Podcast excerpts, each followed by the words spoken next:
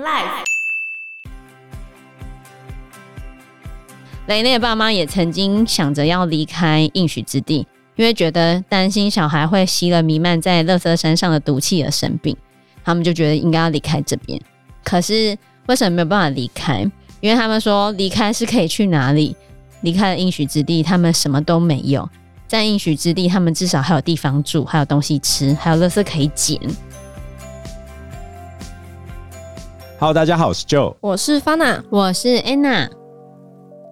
所以说到底，我还是觉得不要期待一个投票哦。今天就算你赢了好了，这个世界会照你所想的运转。那我们今天呢，就要来提一个这个案例。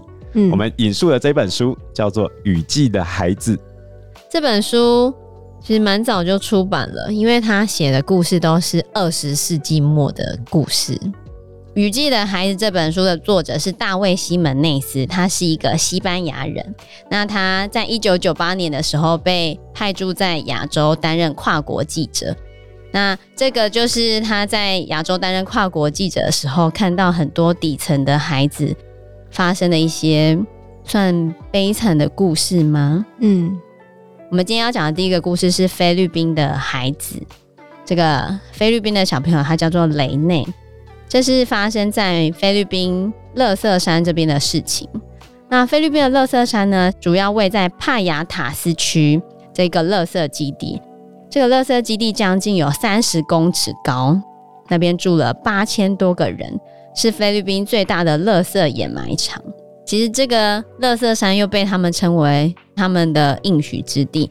当时是因为大雨成灾，所以那个垃圾山就这样子倒塌了。作者知道这件事情之后，他就飞过去当地，就要去采访乐色山这边的事情。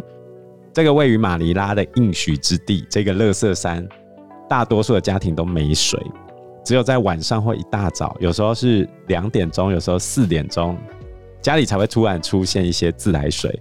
甚至连夏天的时候，夏天是他们雨季哦，也不是每天都有水的。所以住在那个贫民窟乐色山旁边的人，必须整天竖起耳朵，就算是睡觉也不例外。只要一听到那个水龙头里面有水流过来，即便是晚上也要立刻醒过来，用各种可用的容器储水。如果有衣服该洗，那就所有人都要立刻开始洗衣服，嗯，不然储备的水会不够用。当然，他们也不会有洗衣机这种东西，嗯，因为这边应该就算是他们的贫民窟的概念啊。到底是当地的人住在垃圾掩埋场旁边，还是垃圾掩埋场占据了他们的土地呢？这其实已经有点找不到起源了。嗯，最开始的源头可能是一九七零年代，政府就是把这个地方规划成置放马尼拉城市的垃圾，渐渐的居民就变成跟垃圾共处的一个情况了。那他们就会从垃圾里面讨进来为生。像经典杂志在二零零四年的时候有一篇文章，就去采访到这边的人。他们采访到那个人叫伊丽莎白，当时候他的收入是每月七千披索，一披索是零点五九四新台币，当时候，所以大概三千多块新台币。嗯，这种贫民窟的收入大概就是这个样子，可能就台币几千块一个月，然后要养全家。嗯那作者到菲律宾之后，就租了一台车前往应许之地。然后到了应许之地的时候，他就觉得臭味扑鼻而来，这就像很多个尸体埋在垃圾堆一样，臭味令人作呕。然后映入眼帘就是很高的垃圾区，很壮观的那种。对，然后充斥着各种废弃物，旁边还搭建了很多的棚屋，很像垃圾之城。嗯那些棚屋其实也是废弃物组成的一个空间，旁边就一堆人住在这里。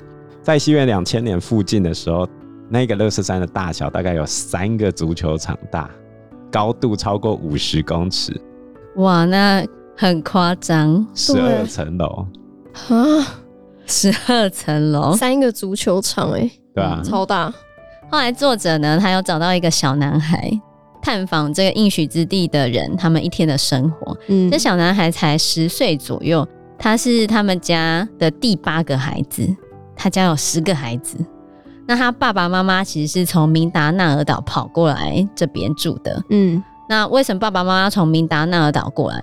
因为明达纳尔岛是乡下，爸爸妈妈在明达纳尔岛只是卖水果的。好，我们这边稍微解说一下地理。菲律宾主要的两大岛就是北边的吕宋岛，嗯，常常有台风经过。那南边这边是明达纳尔岛，明达纳尔岛比较乡下，然后是信伊斯兰教比较多。北部的吕宋岛因为有被美国跟西班牙殖民过，所以信天主教的人比较多。嗯，那那个垃圾山倒塌的事件发生在西元两千年附近，是因为豪雨不断，最后倒塌下来，埋葬了两百多个人。对。那为什么雷内的爸爸妈妈会想要从明达纳尔岛过来呢？因为他们认为到马尼拉才有机会变有钱，嗯、他觉得在乡下是没有办法，没有机会，对，没有机会赚到钱的，所以他们想要从乡下跑到都市。嗯、可是没想到他们到了都市一样没有地方可以住，最后只能住到应许之地旁边。那每天雷内呢，他就要辛苦的工作。一早就是太阳刚出来的时候，他就要拿着他的袋子去应许之地开始淘宝，开始淘金。嗯、他们小朋友还会做个竞赛，比赛谁先从底下跑到最高，跑到乐色山的山顶，然后再开始淘宝淘金就对了。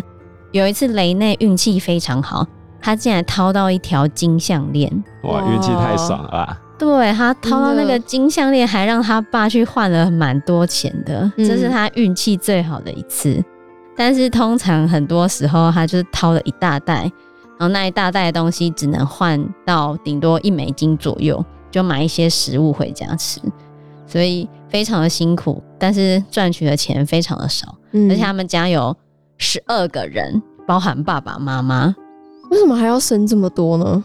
为什么还要生这么多？嗯，其实菲律宾一直有在节育。当时那时候是红衣主教跟一个总统叫做艾斯特拉达，嗯，西元两千年左右。然后那时候的红衣主教其实已经花了十年的时间来控制生育了，可是呢，还是很难呐、啊，尤其贫穷的家庭，因为根本的原因就是妇女的受教育程度，嗯，啊，这是最难的。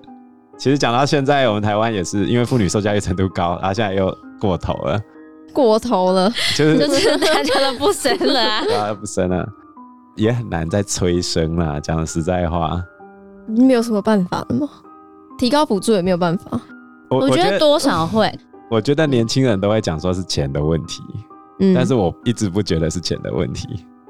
但是政治人物除了撒钱之外，他们也想不出来其他解决方法。在我来说的话，我会觉得大家不生小孩是因为不想要破坏既有生活的节奏。哦，对啊，你评评理嘛，你还没生嘛，你会觉得破坏生活节奏比较严重，还是破坏你的经济比较严重？这两件事情。生活节奏。对啊。可是我觉得，嗯，不知道，我觉得对生小孩有别的看法吧。我就是会想生啊。但是你现在啊，没有，那是你，不是不是现在的问题。他愿意生，那是好事，嗯。但是大多数人不是持这个看法。像我学生就会说，我就是交不到男朋友啊，我这辈子就是不生啊。是因为交不到男朋友才不生的吗？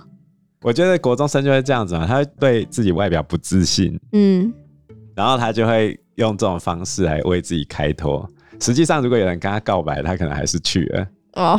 但是反过头来说，我也不认为他们会想要生小孩，他们还不会去思考这个问题啊。对啊，虽然古代人在这个时候已经生了，没错。所以其实，在菲律宾这边，有一半的孩子都是诞生在贫穷家庭的。就像就刚刚讲的嘛，其实是跟贫穷，越穷的国家通常生育率还是比较高。这是跟教育程度有关，对，跟教育程度还有。经济状况是有绝对关系的。嗯，像我刚才讲，经典杂志采访到那个伊丽莎白，她家里就八个人，然后她只赚几千块台币。几千块台币有八个人？对，啊，其他人都是去捡垃圾为生啊，很辛苦。但是你不要以为他们觉得这边很痛苦哦。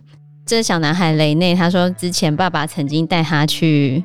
市中心，可是蕾内觉得他不喜欢市中心，因为他觉得在市中心没有人认识彼此，没有人会停下来打招呼，因为在应许之地，他们都认识每一个捡垃圾的小孩，然后认识棚屋里面的每一个人，比较亲切。也没有到每一个人，但是他们会认识彼此，他们会打招呼，他们讲话会看着对方。然后他觉得跟金融中心和有钱的地方相比，其实，在应许之地，你还可以看到蛮快乐的人，有人情，他们，他们每天都会挂着笑容，他们还活得蛮开心的。这就是爱。他们觉得在应许之地，没有人觉得孤单。你对邻居的大门永远都是敞开的，就是你自己的问题都会是大家的问题。他们会集体散发出贫民窟的温暖，即使你的小孩生病了或者是怎样，他们都会互相帮忙。所以这是应许之地里面他觉得温暖的地方。但是雷内的爸妈也曾经想着要离开应许之地，因为觉得担心小孩会吸了弥漫在垃圾山上的毒气而生病，他们就觉得应该要离开这边。可是为什么没有办法离开？因为他们说离开是可以去哪里？离开了应许之地，他们什么都没有。在应许之地，他们至少还有地方住，还有东西吃，还有垃圾可以捡。到底要不要离开这个论战？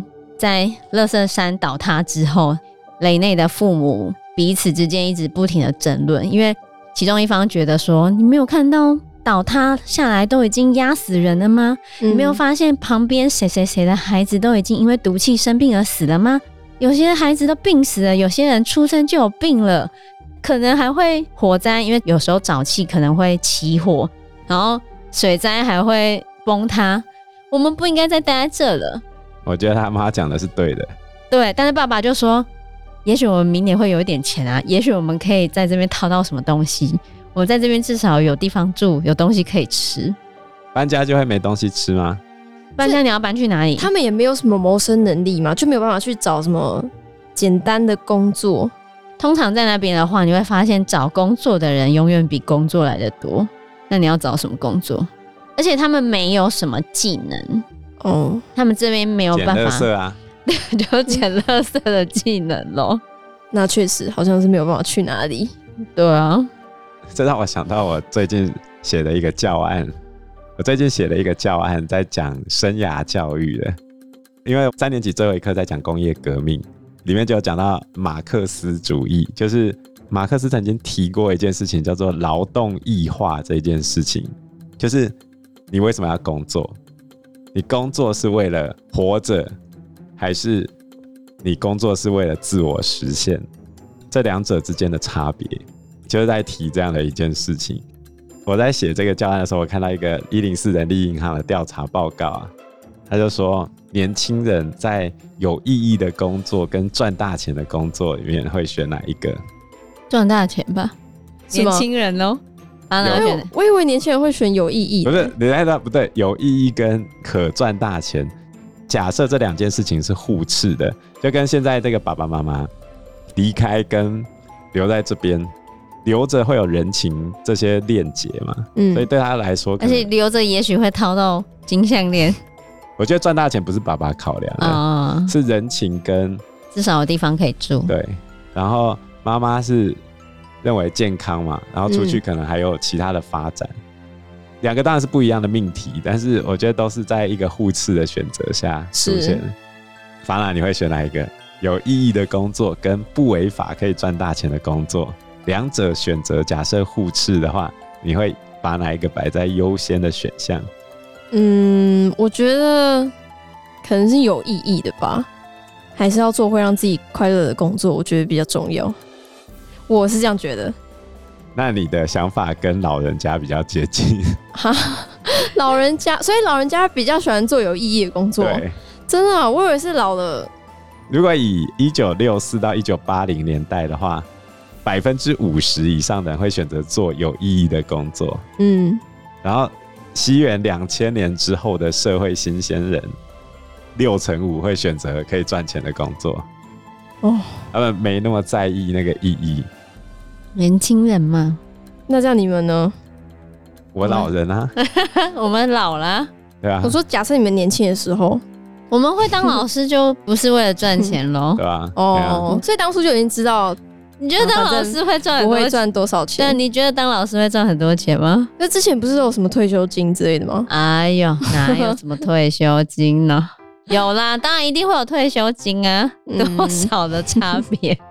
可是像大家的退休金都是一样的嘛？还是会根据你的年资，然后退休金可能会会是年资加年龄？因为以前老师的退休金是退休的时候你的薪水多少，你的退休金就是多少。每个月对，哦，所以你当到年纪很老的时候，已经薪水可能每个月七八万了，然后你退休还有七八万，超爽。超爽的好吗？嗯而且你五十几岁退休，你活到九十岁，每个月都领七八万，超多哎、对，当初老师好的地方在这里，对啊，现在没有了现在没有了啦，啊。砍掉了。我们有一个天花板，哦，这样我不知道那天花板大概多少，可是好像就是大概三四万吧，好像是吧？然后也是每个月这样。对。反正总而言之，以前人真的过很爽啊，我只能这样讲。那回到《雨季的孩子》这本书，这时候呢，作者就不免俗的骂了一下马可仕。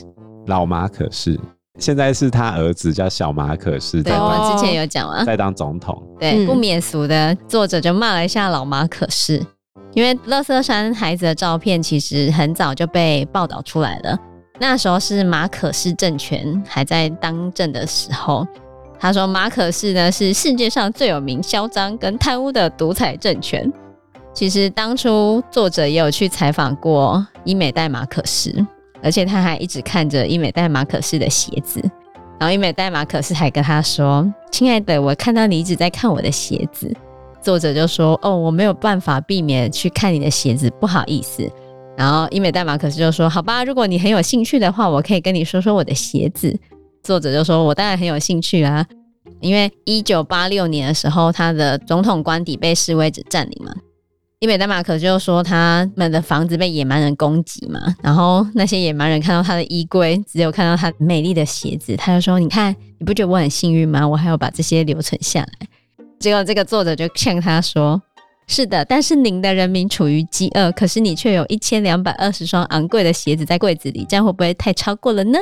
他这样子一千两百多双，对他这样呛伊美代马可斯哎，然后伊美代马可斯就跟他说：“当我去拜访国王的时候，我要花一个小时的时间梳妆打扮；但是当我去贫民窟的时候，我要花两个小时。我对穷人来说，就像电影明星一样，我给了他们所有的爱，我是他们的母亲。”就是就是伊美代马可斯的说法，所以作者就觉得伊美代马可斯这个。上流社会就像这个国家的癌症的癌灶一样，癌症的病灶，对，癌症的病灶，就就是那个癌症的源头，肿瘤的位置啊。对，他觉得这个最有钱的家族拥有西班牙裔的血统，拥有政权，花很少的力量在工作，所有的人都在维护他们自己的地位，然后没有在改革，就骂了一下伊美代马可是，因为伊美代马可仕。当时就已经面对到这些人这么贫穷，可是他号称是今世世界纪录上贪污最多的政权哦，却完全没有在顾这些人民。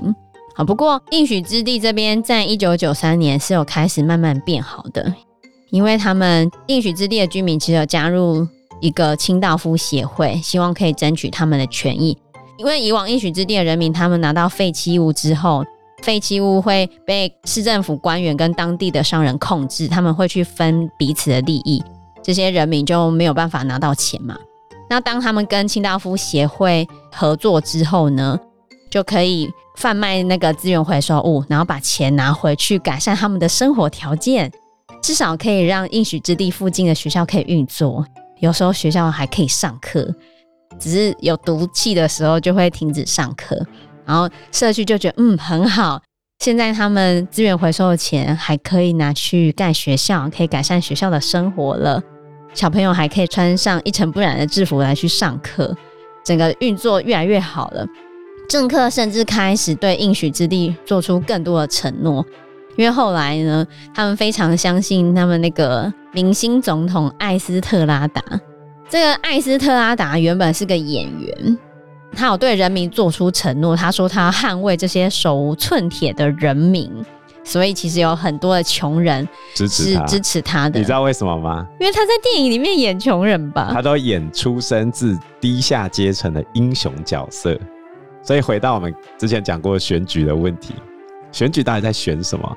那个人绝对不是你想的那个样子。就像我跟学生讲的，这些候选人，呃，尤其是总统候选人，我认为他们都是好人，他们都有他们的优点。嗯，你为什么会选他？是因为他的人设。反过头来说，哪一种人设最容易被破坏？就是阳光大男孩、英雄，跟你认为他很正直廉洁的这种形象是最容易被破的。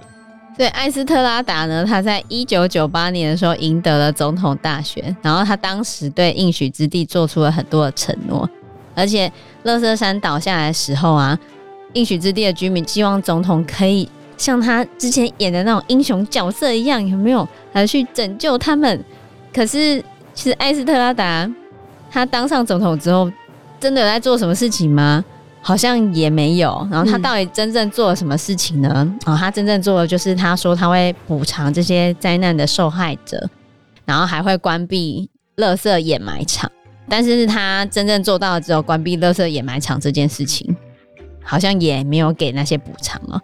有好几个月的时间，垃圾都不会再开往应许之地。然后他们就开始去找别的地方，看看可不可以放置马尼拉的垃圾，但是他们一直找不到其他地方可以放马尼拉的垃圾。嗯，结果整个马尼拉大都会区充满了垃圾，很多应许之地的人因为没有办法在那边工作嘛，嗯、他们就跑出去其他地方做政府给的建筑工作。但是当地人其实很害怕离开应许之地，因为他觉得这样就放弃了他原本的生活。嗯。然后人们就开始感到绝望，他就觉得说：“哈，不行，不行，垃圾要回来。”他们就开始争执，要求垃圾要回归哦。啊，你看，理论上垃圾山倒塌了，然后政府说要关闭这边，找一个新的地方，然后安排你们去做其他的工作，感觉应该是好的吧？对啊，然后他们还希望乐色回来，对啊，想要原本的生活，对，结果。他们协商了很久，某一天他们投票，大多数的人竟然投票赞成，乐色还是应该要回来应许之地。很多人都去政府官员办公室示威游行，带着标语说：“谁可以喂饱我的孩子？救救穷人吧！把垃圾带回去。”因为时间关系，我们这一集节目就到这边喽。有任何的建议都可以在留言区告诉我们，或者是直接在 Facebook 或者是 IG 留言我们，我们都会回应你哦。喜欢我们节目的话，欢迎按赞、订阅、加分享。如果喜欢我们今天的内容的话，也欢迎赞助我们一杯咖啡的钱，让我们可以走得更长更久。谢谢大家，谢谢大家，拜拜，拜拜，拜拜。